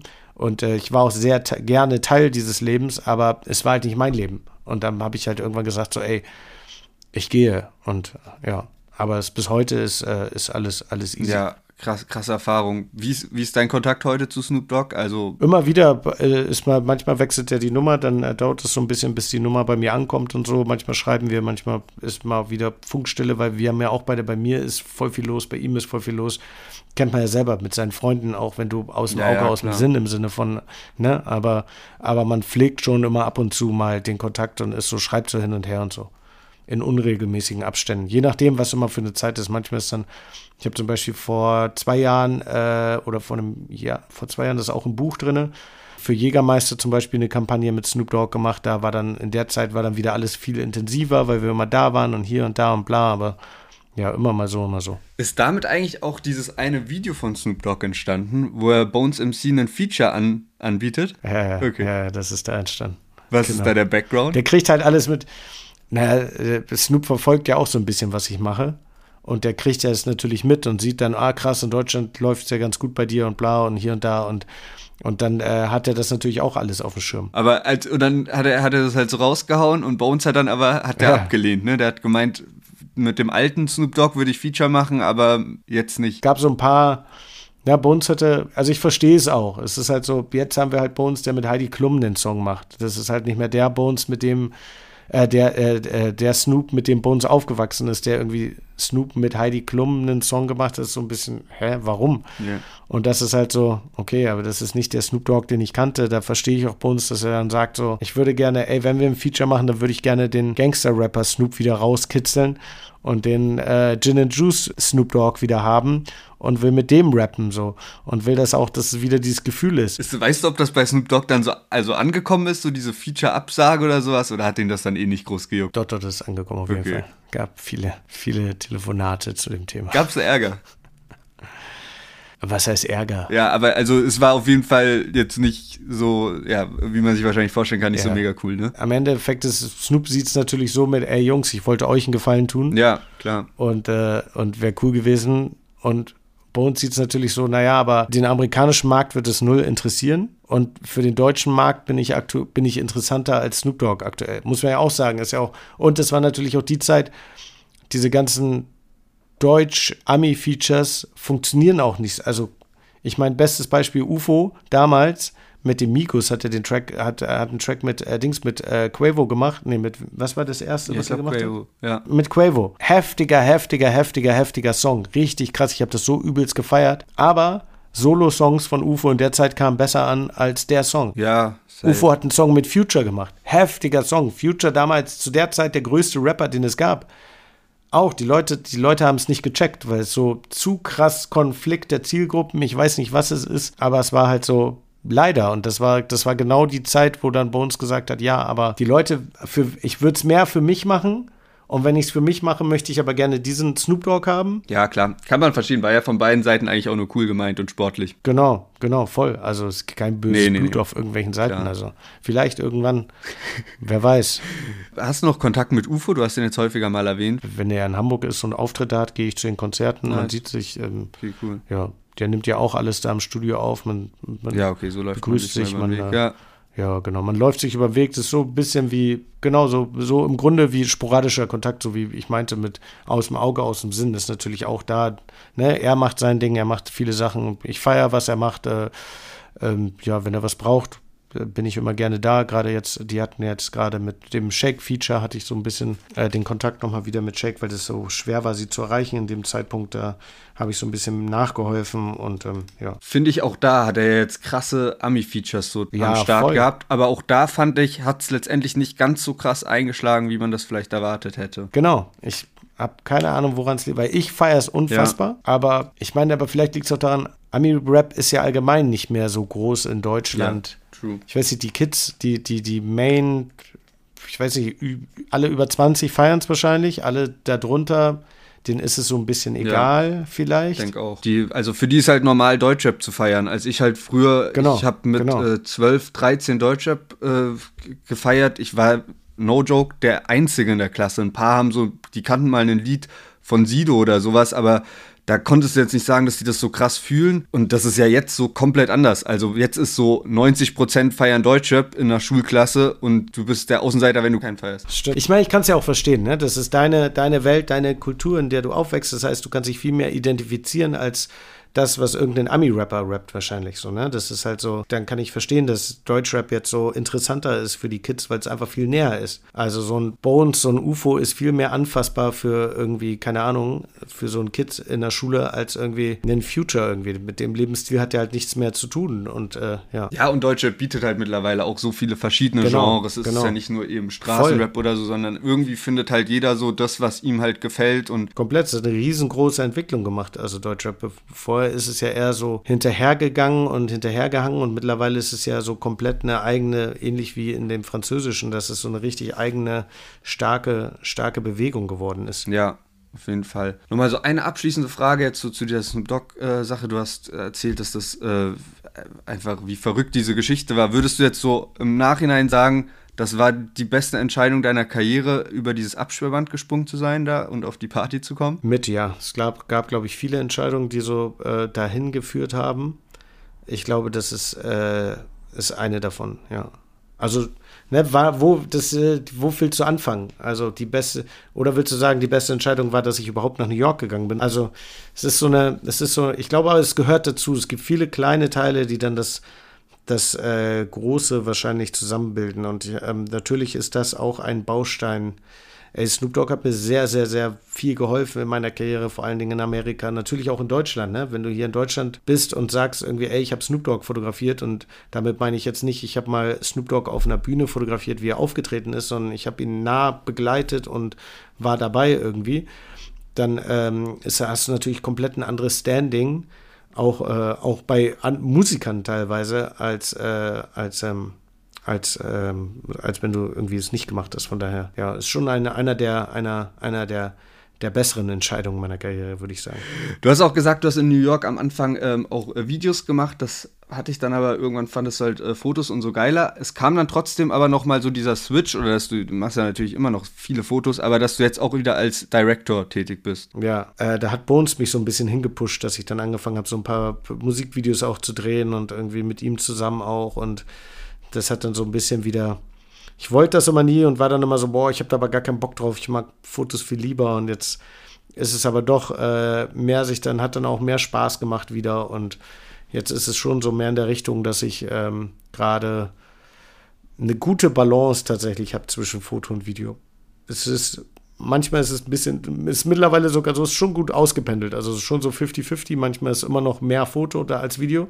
Aber es gibt auch Zeiten, wo mehr Video als Foto ist zum Beispiel. Also schon. Du äh, filmst da ja auch, also machst auch äh, Werbevideos und so, ne? Du hast für Snipes was gemacht und genau. so. Was ist gerade so eine aktuelle Kollabo, über die du sprechen darfst? Boah, was kommt denn jetzt? Mit O2 habe ich letztes Jahr relativ viel gemacht auch, O2 Music und mit Rappern zusammen und da wird dieses Jahr auf jeden Fall auch noch sehr viel kommen. Ja, kann man, kann man sich drauf freuen. Alles klar, nice. Wir kennen uns ja tatsächlich, ich habe es auch schon im Intro erwähnt, über das OMR-Festival und zwar vor ziemlich genau einem Jahr. Einem ja, Jahr. Das ist jetzt echt verrückt, dass wir ein Jahr später das Interview machen, aber es ist auch sehr geil, dass es jetzt geklappt hat. Voll. Äh, kurze Frage, gehst du dieses Jahr eigentlich hin? Ja, ich bin seit drei Jahren jedes Jahr da und ich habe den besten Job, weil äh, ich mache den Instagram-Account von Philipp Westermeier. Philipp Westermeier ist der Typ, dem das Ganze gehört. Und ich mache nicht den OMR-Instagram-Account, sondern ich mache wirklich nur den von Philipp, von dem Chef. Und ich mache die ganze Zeit, die haben mich irgendwann mal gefragt, ob ich da auf Bock hätte und er wird es witzig finden. Und dann habe ich das gemacht, habe halt nur Scheiße gebaut. Wirklich, ich habe nur Blödsinn gemacht. Ich habe, ich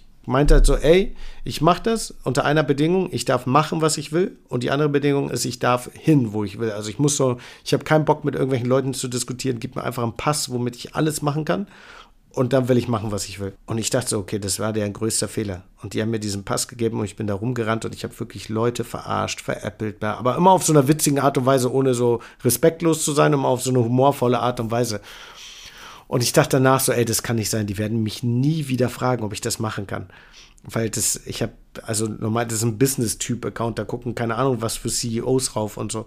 Und dann kam so danach die Sache so, ey, voll witzig, geil gemacht, bist, markiert, merkt dir schon mal nächstes Jahr vor. Und so zieht sich das seit drei Jahren hin und ich denke immer, ich überspanne den Bogen und irgendwann wird es nicht mehr kommen, aber tatsächlich äh, vertrauen die mir da und ähm, es bringt auch wirklich Spaß. Also mir macht schon Spaß, da einfach rumzulaufen und dann sind da so, das sind ja auch absurde Menschen mittlerweile. Ashton Kutscher war letztes ja. Jahr da oder Quentin Tarantino und dann, und ich habe halt diese, ich bis heute, ich darf überall hin. Das heißt, ich stehe dann da und ja, hier Ashton und bla bla bla bla. Mach halt Witze da und dann triffst du da noch irgendwie, Qatar war letztes Jahr da, das war auch witzig. Dann habe ich so irgendwelche Stories mit Qatar gemacht, irgendwie noch, irgendwie auch danach noch in einem Restaurant so, warte, ich habe noch Philips Account, komm, wir locken uns noch mal ein und machen noch irgendwelche Scheiße und so.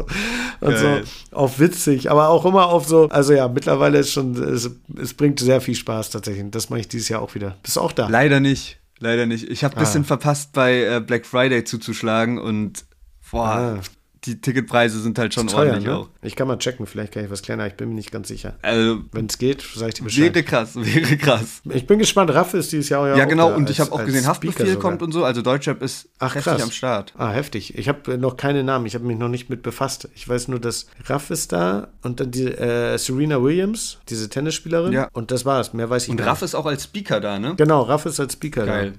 Bin ich gespannt. Ich auch. Ich habe ja schon überlegt, wie ich ihn hops nehmen kann, aber ich bin mir nicht ganz sicher, wie. Ich muss irgendwie so eine absurde Frage stellen, so Interview. Ich muss ihn in so eine Interviewsituation bringen ja. und muss dann eine, irgendeine Frage stellen, die nur ich weiß wo er genau weiß, dass, wo ich die Antwort kenne, wo das nur, das wäre ganz witzig, aber ich bin, ich weiß nicht was.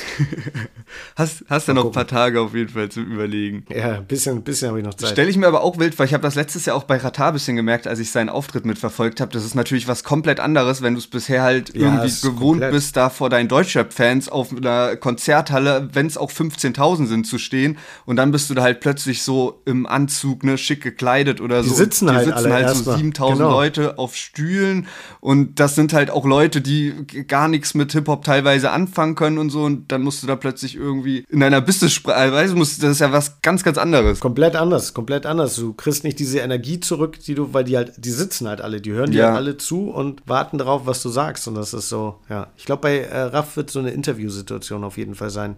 Ist ja, glaube ich, ich bin mir nicht ganz hundertprozentig sicher, aber ja, ich bin auch mal sehr, sehr, sehr gespannt tatsächlich. Okay, sehr cool. Dann wünsche ich dir auf jeden Fall schon mal viel Spaß da. Dankeschön. Und ich weiß doch, ich hatte so aus der Zeit, äh, nachdem wir uns da getroffen haben, habe ich direkt danach auch schon mal so ein paar Fragen oder Stichpunkte aufgelistet. Und eins war ähm, Sockenmillionär, damit Socken zum Millionär. Mhm. Und ähm, du hast ja, du verkaufst ja auf deiner Website auch Socken mit so einem Kamerasymbol zum Beispiel.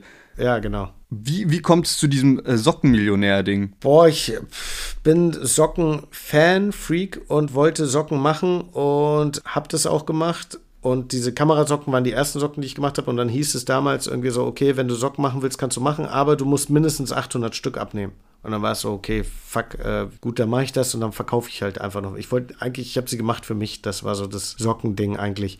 Und dann habe ich die, ähm, habe ich die gleichzeitig äh, angeboten in meinem Shop und dann waren die so im 0, nichts waren die weg. Ich weiß noch, ich habe die Freitag gekriegt, die Lieferung. Am Montag schrieb der Typ von der, der, die, äh, der Produzent, schickte mir am Montag die Rechnung und hat geschrieben, viel Erfolg, hier ist die Rechnung schon mal. Und am Montag gab es aber schon keine Socken mehr. Ja. Und dann habe ich nur geantwortet, ich bin schon ausverkauft. Meinte so, dein Ernst? Und ich so, ja. Und dann hat sich das immer mehr gesteigert. Und ich habe bis heute, ich denke halt immer, irgendwann muss ja die Grenze sein, irgendwann muss ja der Moment sein, wo alle Leute Socken haben. Und ich habe bis heute, und ich bin wirklich bei einer großen, großen, großen Produktzahl, und bis heute habe ich diese Grenze nicht gefunden. Also es ist bis heute, die Frauen, Frauensocken, die kleinen Größen, die gehen immer noch so ein bisschen langsam. Also was heißt, die habe ich immer noch länger. Aber die großen Socken, sobald ich irgendwie, ich mein, ich glaube, letzten Drop habe ich 4000 Socken innerhalb von einer Woche verkauft gefühlt. Krass. Und ja, da, da muss auch bald mal, da gab es aber auch lange keine neuen mehr, weil der Sockenproduzent, für den ich, äh, bei dem ich produziert habe, der meinte dann irgendwann, ja, kann, ich kann dir neue Socken machen, aber du musst irgendwie sieben Monate warten. Und ich so, hä, warum muss ich denn sieben Monate warten? Ja, wir produzieren jetzt alle Socken für Balenciaga. Weißt du, dann ernst? Und dann äh, bin ich tatsächlich in LA in einem Balenciaga Store gegangen und habe diese Socken und die sind eins zu eins same, same, same, same. Das ist der gleiche Shit, die verkaufen die für 85 Dollar das Paar. Es ist wirklich das Gleiche. Das war so ein bisschen so, oh, fuck, Alter. Also gar nicht jetzt zu sagen, so, ey, Balenciaga hat meine Socken genommen und hat dann irgendwie die produziert. Es war einfach Zufall. Und äh, genau, und jetzt habe ich lange, weil ich diese lange Wartezeit und bla, vorher habe ich in Portugal produziert und jetzt werde ich wahrscheinlich ähm, in Italien produzieren. Ich habe gerade die ersten Socken mit denen zusammen mit WTF gemacht. Und weil da machen wir auch so ein bisschen neben, neben Kondome, machen wir da so ein bisschen Socken. Und das sind jetzt so die Testsocken so gesehen und die entsprechen der Qualität, die ich mag. Und das heißt, äh, über den werde ich dann jetzt auch die Easy Night Socken produzieren. Und dann mal gucken. Also ich hatte Bock, äh, statt Socken auch noch. Eigentlich, die eigentliche Idee war da so ein komplettes Klamottenlabel draus zu machen. Aber ich bin sehr, sehr, sehr stark auf Qualität bedacht was so ein Fluch und Segen zeitgleich ist, weil ich habe sehr viel anderen Kram zu tun, dass ich mich gar nicht so krass darauf konzentrieren kann. Andersrum möchte ich aber gerne den und den Standard bewahren, habe auch schon einen gewissen Standard mit anderen Sachen, die ich gemacht habe, etabliert bei Leuten, dass die wissen so, okay, wenn sie jetzt ein T-Shirt oder sonst irgendwas von mir bestellen und das ist auch immer das Feedback, was ich zurückkriege von Leuten, dass immer alle sagen, ey, krass, krass, krass, nice, geil, geile Qualität wieder. Und ähm, ich versuche das natürlich immer wieder zu toppen und nicht irgendwie weil du musst ja, wenn du irgendeinen Qualitätsstandard hergibst und du das nächste Mal was kaufst, bei mir willst du ja mindestens diesen Qualität, dann hast du ja im Kopf, okay, du willst keinen Schrott haben. Und das ist auch der Anspruch an mir selber, dass ich nur Sachen mache, die ich natürlich auch selber trage. Darum ist das, stehe ich mir da manchmal ein bisschen selber im Weg. Verstehe. Ja, dann passiert auch noch sowas, dass irgendwie Balenciaga plötzlich deine äh, Socken äh, hat. Dann willst du natürlich auch noch mal einen draufsetzen. Genau. Ja, mal gucken. Äh, du hast gerade auch schon angesprochen, äh, mit Papa Platte und Unge hast du auch eine Brand. Äh, ja. Wie kam das dazu? WTF. Ihr macht es, ihr macht Kondome, Gleitgel, Socken. Es gibt auch alles zusammen als Pack zu kaufen, so. Ja. Ich kenne äh, Unge und Kevin, äh, beziehungsweise Unge habe ich kennengelernt über sein Management. Ich habe mit denen sehr viel immer zusammengearbeitet und dann hat man sich halt so irgendwie kennengelernt und Kevin kam dann auch irgendwann dazu, dass man sich so, so kennengelernt hat, weil ich so viel auch mit diesen Twitch-Leuten auch mal zusammengearbeitet habe, auch mit InScope und so ein Quatsch und äh, unsympathisch Sascha und so und ähm, hat man sich angefreundet und äh, zu der Zeit, wir waren dann so, ey, komm, wollen wir nicht mal irgendwann den, irgendwas zusammen machen? Und dann war es so irgendwie, ja, lass doch irgendein Produkt machen, irgendwas, was man machen kann. Und dann war es so, okay, jeder macht Eistee, jeder macht irgendwas und es war so, okay, was, was kann man, jeder macht eine Klamottenmarke, war dann auch gerade so die Zeit. Und dann war es so, nee, lass mal irgendwas machen, was wir aber auch mit Witz machen können, was jeder braucht was wir mit Humor machen können. Du kannst ja keine Klamottenmarke mit Humor machen, dann kommst selber so, oder du kannst ja dich selber nicht verarschen. Aber so dieses Thema Sex, dieses Thema Kondome kannst du ja super witzig aufziehen, ohne dass du es selber verarscht und machst gleichzeitig Aufklärungsarbeit, was auch sehr gut ist. Und jeder Mensch braucht Kondome. Also hoffentlich viele. Hey. Außer sie versuchen die Rausziehtaktik und dann geht es irgendwann schief. Aber ja, und dann haben wir gedacht, okay, wir machen WTF. Und ähm, so ist äh, äh WTF tatsächlich entstanden. Verrückt. Ja. Und der Name war auch halt super, ne? WTF. Ja, ja, ja, klar. das ist halt so, okay, komm, so nennen wir unsere Kondome. Es ist halt alles, auch wenn man diesen Social Media Account anguckt, und da ist es ja alles so mit ein bisschen gewissen Grad Humor aufgebaut, aber alles halt auch komplett ernst zu nehmen und alles so, ey, guck mal, wir produzieren klimaneutral, wir sind in Made in Germany, wir sind, wir achten auf die Umwelt, wir, jedes Kondom, was du kaufst, wird äh, ein Kondom gespendet. Es ist, äh, also es, wir achten da schon sehr drauf und äh, ja. Ja, das hatte ich auch gesehen, dass ihr auf der Website, dass ihr Teile Einnahmen spendet, ne? Genau. Wie kann man sich das vorstellen? Ihr macht ja auch einiges auf Social Media und so. Ist das so ein bisschen eure Brand und dann habt ihr Leute, die das für euch machen oder seid ihr da schon auch krass selbst involviert? Wir sind da, äh, also es gibt fünf Leute insgesamt, es gibt uns drei und es gibt noch zwei andere Leute im Hintergrund, die, äh, die so ein bisschen sich um das ganze Business kümmern. Weil, ey, ich habe keine Ahnung, wen ich jetzt anrufen soll. Wenn ich sage, ey, ich brauche das und das und das, dann sind die. Und ähm, nö, wir, wir sind aber sehr involviert da drin. Also wir haben eine WhatsApp-Gruppe, wo wir drei halt immer Blödsinns Ideen reinschmeißen. Ey, wäre doch geil, ein Gleitgel mit irgendwie dem und den. Und dann sind die anderen beiden halt so, okay, warte mal, Jungs, ich guck mal, wo man das, wie man das machen kann und wie man dies und das und bla. Und die sind dann so, die Jungs, bleibt mal auf dem Boden, wir müssen auch ein bisschen darauf achten und darauf achten. Und wir sind so, ey, komm, lass mal machen. Aber wir haben auch immer, ähm, immer jede Woche oder jede zwei Wochen haben wir so ein so ein äh, Call, wo wir uns äh, zusammensetzen und irgendwie, okay, wie machen wir jetzt weiter? Was machen wir jetzt? Jetzt zum Beispiel steht äh, ist WTF kurz davor, in die Läden zu kommen tatsächlich und wird äh, in, ich weiß nicht, ob ich darüber schon so richtig reden darf, aber es wird auf jeden Fall jetzt, vorher haben wir nur dieses Online-Business anvisiert und jetzt ist es soweit, wo wir sagen, okay, wir gehen den Schritt und gehen in die Läden. Und ähm, das wird jetzt auch demnächst passieren. Dann haben wir schon drüber überlegt, okay, wie, wie machen wir das? Machen wir es so, dass äh, wir uns selber an die Kasse setzen einen Tag in irgendwelchen Läden und dann so irgendwie Sachen verkaufen oder machen wir so eine, so eine kleine Tour, wo wir Deutschland fahren oder irgendwie sowas. Und da sind wir gerade am, am gucken. Also wir, wir sind da schon sehr, sehr aktiv mit, äh, mit da beteiligt und, und reden mit und ist auch wirklich so alles aus unserer Hand und alles von uns auch getestet. Und äh, ja, und es ist jetzt so, hey, ich habe bis heute nicht Gleitgel. Dieses Gleitgel kann man auch essen wohl. Und äh, Kevin und so war so, oh, das schmeckt ja auch schön nach Erdbeere und Wassermelone. Ich habe Videos davon, glaube ich, gesehen. Oder gibt es da nicht Videos? Bin ich, genau, da gibt es Videos von, da war ich so, Jungs. Irgendjemand meinte auch so irgendwann in einem Meeting mal irgendwie so, ja, die schmecken auch ganz gut, die Kondome. Da war ich dann so, ey, viel Spaß euch yeah. dabei. Äh, dann, dann muss ich mich darum ja yeah, nicht mehr kümmern. Aufgaben gut ich kümmere mich um die Reißfestigkeit. Yeah. Ey, aber es, es, ist eine geile Idee auch mit diesem äh, an die Kasse setzen und so. Ich glaube, da kann man sehr witzigen Content ja, zudrehen. Genau. Ich weiß gar wir hatten noch dann, wir haben so letzt äh, sehr lange gebrainstormt. Ah, jetzt weiß ich wie, aber das, äh, da wird auf jeden Fall eine gute Idee kommen. Okay. Das ist, äh, das wird witzig. Ja, ja, das wird sehr, sehr witzig. Ich wusste gerade gar nicht mehr, was es war, aber jetzt weiß ich es wieder und es wird lustig. Geil. Ähm, dann mhm. lass uns mal zum Ende vom Interview kommen und noch mal ein bisschen Deutschrap-related Fragen äh, angehen. Du darfst bis an dein Lebensende nur noch einen Deutschrap-Song hören. Welcher wäre es? Du hast die, diese Frage ja schon angeteasert. Ja. Ich habe sehr lange drüber nachgedacht. Ich weiß es nicht. Es, ist auch schwierig, nicht. sich auf einen festzulegen, ne? Ist super schwer. Aktuell würde ich sagen, weil jetzt gerade es wird wärmer und ich feiere den Song mega Cinnamon Roll, würde ich jetzt sagen, aber es ist jetzt, ey, in, in drei Wochen ist es ein so anderer eine Momentaufnahme Song. einfach, ja. Ja. Vor, vor, einem, vor einem zwei Jahren hatte ich gesagt Primetime von Summer Jam. Uh, der war krass. Äh, der war richtig krass. Ja, der war krass. Den habe ich so gefeiert. Ey, ich auch. Hast du das Video mal gesehen? Ich habe es gerade nicht so im Kopf. Also bestimmt habe ich es mir angeschaut, aber ich habe es gerade nicht so. Es ist todeswack. Ja. Es ist so ein scheiß Video, sorry. Sorry, ja. Summer auch. Ich habe es auch Summer gesagt. Ich meinte, ey, Digi, der Song ist der krasseste Song. Für mich war es der Song des Jahres, habe ich auch zu ihm gesagt. Ey, ich weiß nicht, ob er sich dran erinnert, aber ich meinte zu ihm, ey, Summer, für mich war Primetime der Song des Jahres und ich fand das Video so schlimm. Krass, äh, was das manchmal aber auch noch für eine Wirkung hat, so, also ja, Musikvideos. Ich war so richtig ne? enttäuscht. Das ist nicht einfach nur irgendwie, ja, hat halt ein Video, sondern du verknüpfst damit dann auch extrem viel. Voll. Äh, der Song ist halt, oh, der Song ist so geil. äh, habe ich heute gerade wieder gehört, als ich äh, im Auto von Berlin nach Hamburg saß, habe ich den gespielt. Ich habe den vor drei Jahren, glaube ich, oder vier Jahren, glaube ich, mittlerweile kam der raus. Da habe ich den rauf. Ja, ist das schon so? Ja, ja, ich glaube okay, schon. Ja, ja. Da habe ich den rauf okay, und runter krass. gepumpt.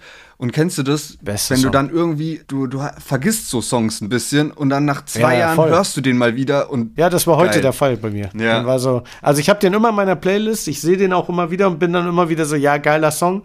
Aber dann so, dann, ich lasse dann immer weiterlaufen und dann bis er kommt oder so oder was weiß ich. Und, äh, oder scroll so dran vorbei und denkst du, ja geil, den kann man nachher auch noch. Und dann mache ich ihn näher und dann heute habe ich ihn, äh, war, ist ein Hammer-Track.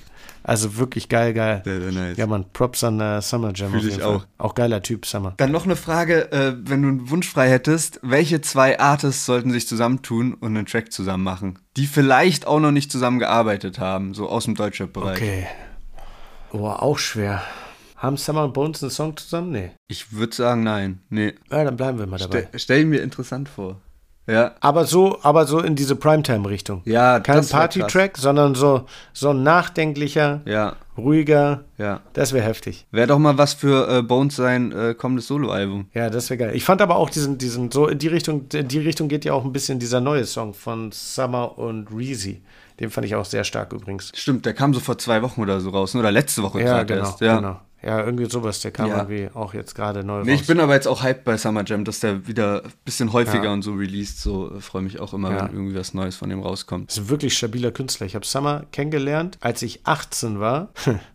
war ich auf Tour mit, das war die erste Tour, auf der ich je war. Ich weiß nicht, wie es zustande gekommen ist, das war so ein Zufall. Ich war auf dem Konzert irgendwie, bababab, wir haben irgendwie gelabert. Äh, kennst du Lunis? I Got Five on Ja. It? Die haben eine Tour gespielt in Deutschland, so eine I Got Five on It Tour. Lunis, Drew Down und noch irgendjemand anderes waren dabei. Und ich bin mit denen durch Deutschland gefahren. Ich bin gerade 18 geworden. Keine Ahnung, wie ich da reingekommen bin. Und das ist so. Und da waren wir damals im Studio mit Echo Fresh und Echo Fresh hat einen Remix äh, zu I Got Five on It, die deutsche Version aufgenommen. Okay. Und da war in dem Studio Summer Jam. Und da habe ich Summer Jam kennengelernt. Ey, das ist, äh, Wie verrückt ist das aber? das ist 20 Jahre her.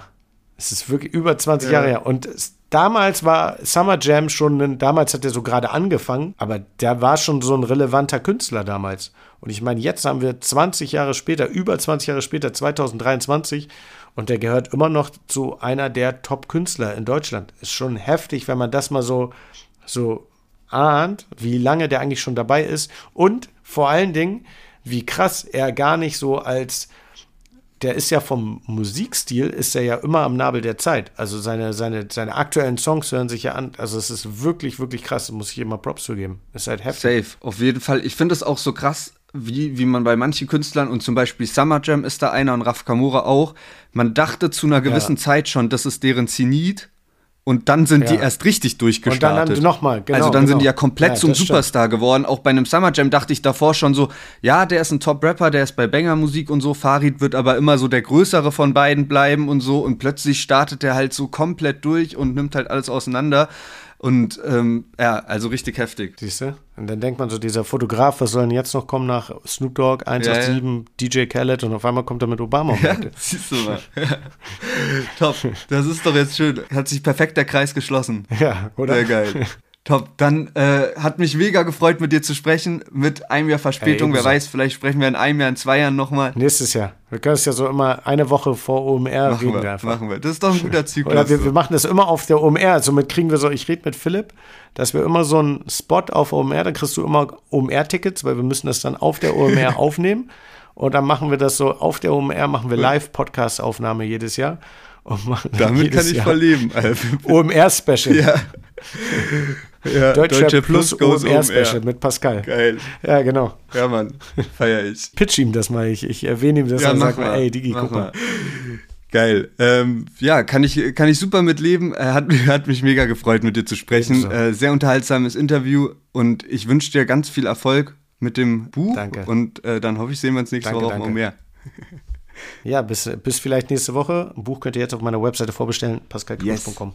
Checkt das auf jeden Fall ab und äh, ja, wir hauen dazu auch ein Posting raus, wenn dann die Folge rauskommt und so. Ach, geil. Danke. Yep. Nice, ciao.